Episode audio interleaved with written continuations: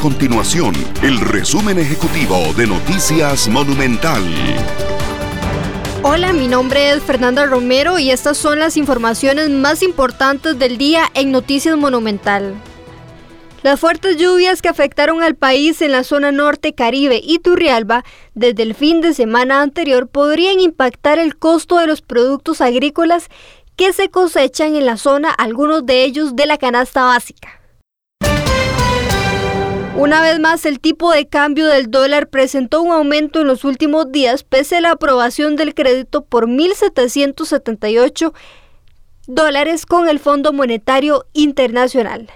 Pese a una ligera disminución, el precio de referencia de la venta del dólar alcanzó este viernes los 623 colones, mientras que en la ventanilla de los bancos comerciales llegó una vez más a los 629 colones, que ha sido la cifra más alta reportada este año.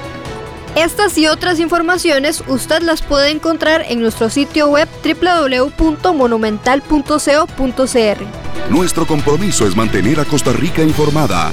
Esto fue el resumen ejecutivo de Noticias Monumental.